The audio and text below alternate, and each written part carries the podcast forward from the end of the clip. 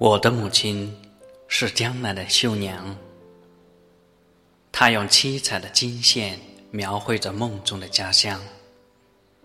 我的父亲是北方的工匠，他用烧红的烙铁刻画着西北的善良。